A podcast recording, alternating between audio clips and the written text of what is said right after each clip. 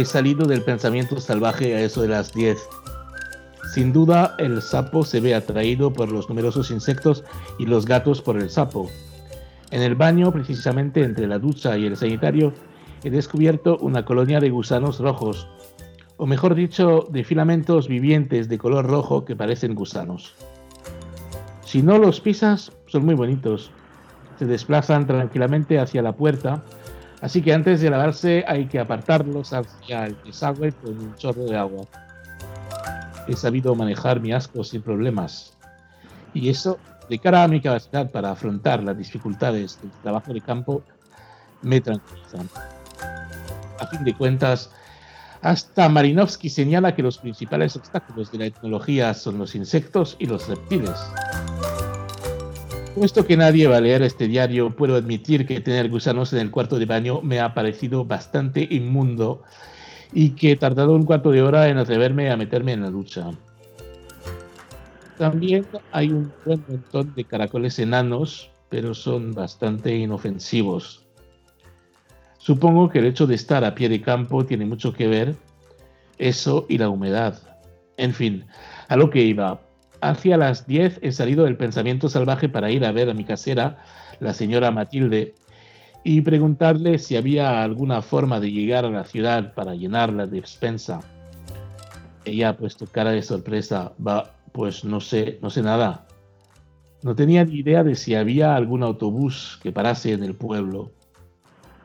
Hoy descubierto que buena mañana podría coger el autobús del colegio y el instituto, pero me van a tomar por un sátiro y además, sale tan pronto, me iba a tocar esperarme dos horas a que abrieran el supermercado a tener en cuenta para el capítulo transporte.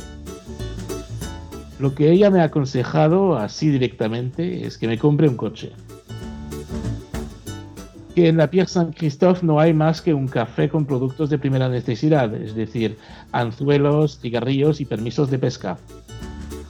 Pero vaya, al final no voy a tener que pescar el almuerzo yo mismo.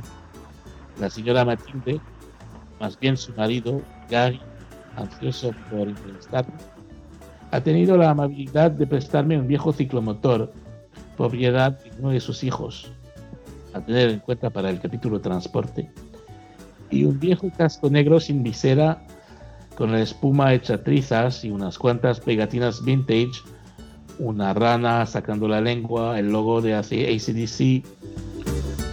Así que ya dispongo de un medio de locomoción bastante precario, pero eficaz. Hacia el mediodía he ido al supermercado en la capital del cantón, Coulon-sur-Lotis.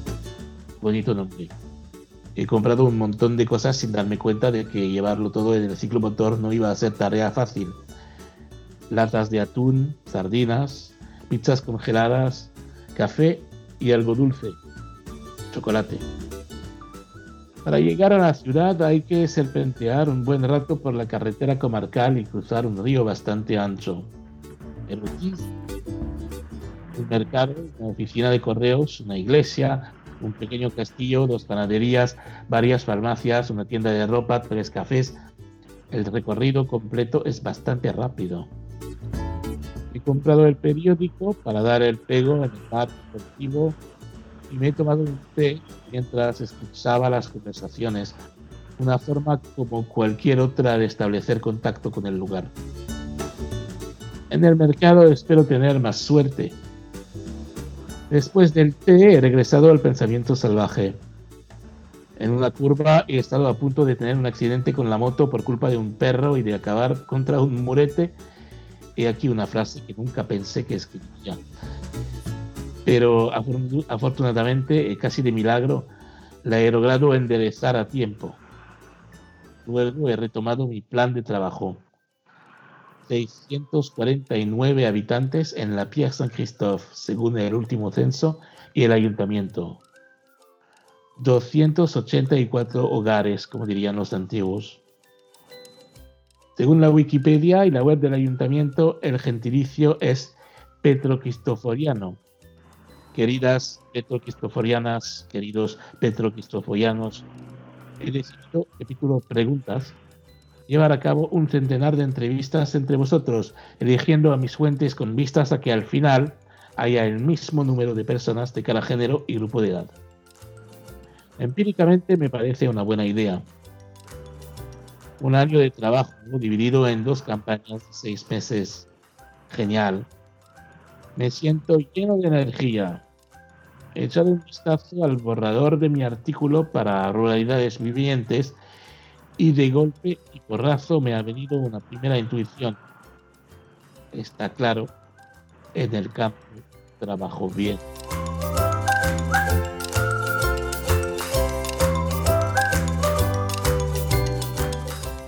No todos los días tenemos entre nosotros a un Goncourt. En este episodio abrimos la puerta a Matías Enard, que acaba de publicar un título extraño de los que provocan que uno gire de nuevo la cabeza y pregunte si ha oído bien.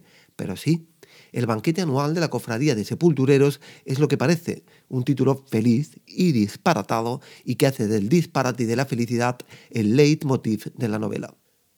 Porque hablamos de una novela celebración, de la vida, del buen humor, de todo lo que signifique la alegría de comer y de vivir y por tanto de Rabelais y de todos sus secuaces de sus novelas. Pero celebrar en condiciones requiere que el protagonista, David Mazón, haga el camino inverso al que hizo en su momento el propio Matías Enard, esto es, volverá a provincias, a Niort, patria de Enard, y allí, investigación de tesis mediante, el etnólogo y futuro doctorado David Mazón, nativo de París, urbanita post, volverá a los nombres exóticos, a los ríos y las marismas, a las sílabas irreconocibles del otro francés, a la buena mesa, al ritmo circadiano, al frío, a los caracoles y por supuesto al gusano rojo. Bueno, primero que yo no soy exactamente David Mazón, pero bueno, me fui de, de York eh, bastante joven, con 18 años, y siempre había tenido la idea de, de volver eh, literariamente, es decir, de volver en un libro o con un libro.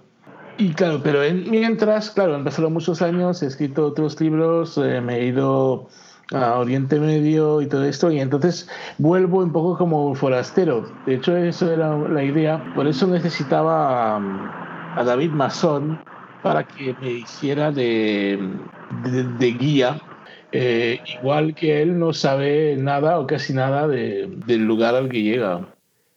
La bonomía de Enar atraviesa toda una trama sobre la que se expande un capital humano irreductible, de hombres y mujeres disparatados entre los que militan sepultureros seculares, pintores, sátiros regordetes vestidos de curas, mujeres empoderadas que no saben que lo son, idiotas magistrales. Todos, de alguna manera, vuelven o terminan volviendo a la rueda con mayúscula. Y así sabemos que el gusano rojo, el caracol, el jabalí, el cuervo fueron alguna vez prohombres, artesanos, agricultoras o madres que escondían su deseo, porque así lo estipulaba la costumbre. Hombre, claro, bueno, el, por qué, porque quizá porque el humor es muy interesante en, literatura. Yo creo que, sé que, que, que, era algo que hasta la fecha no había utilizado mucho, pero que siempre me ha apasionado. Es el eh, cómo puedes eh, divertir a, la gente utilizando esta, esta posibilidad que, siempre está ahí, que es la ironía, en eh, muchas formas de, humor que van desde el gag, como en el cine de, David cayéndose en el barro del mismo personaje de, David cuando él, eh, hay este decalage entre lo que él eh, piensa y su realidad, ¿no? Como cuando él eh, se ve como un gran etnólogo, antropólogo genial, y claro, el lector se da cuenta que esto no es así para nada.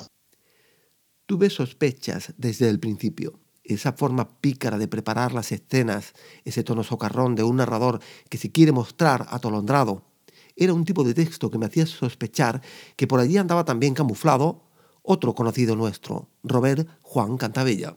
No era una cuestión caprichosa. Robert Juan Cantabella, aparte de compartir formación francófona y lecturas y un sentido del humor que se acredita también con el disparate, es además amigo personal de Enard. En esa parte de la realidad seguí indagando y al final lo encontré.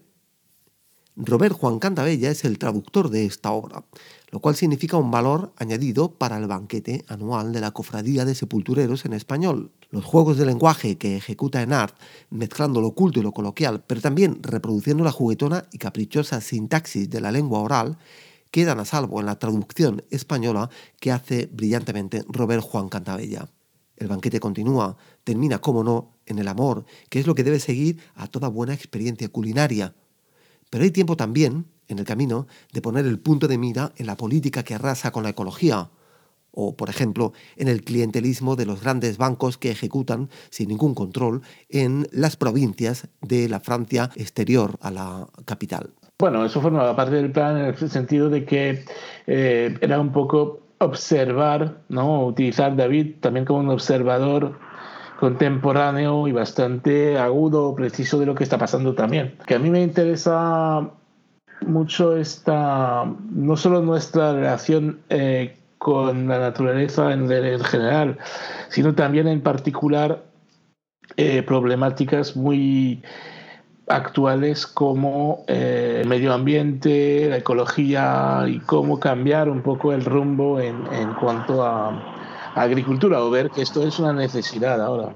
Todo lo que es la parte de David y su historia de amor estaba desde el principio. De hecho, la, el final, las dos o tres últimas páginas, las escribí justo al empezar. Y, claro, eh, la transformación de David a, a, través del amor me parece eh, clave, ¿no? Porque, claro, eh, con esta historia de amor también vincularse con, con otros, eh, otras novelas y otras historias de, de, amor también, ¿no? Y el cambio, el amor como, como recurso para, para el cambio de un personaje es una de, de las posibilidades de, básicas de la novela, ¿no? Como la novela como género, me refiero. Visto desde la periferia, el espectáculo de la posmodernidad no siempre queda bien parado en esta novela.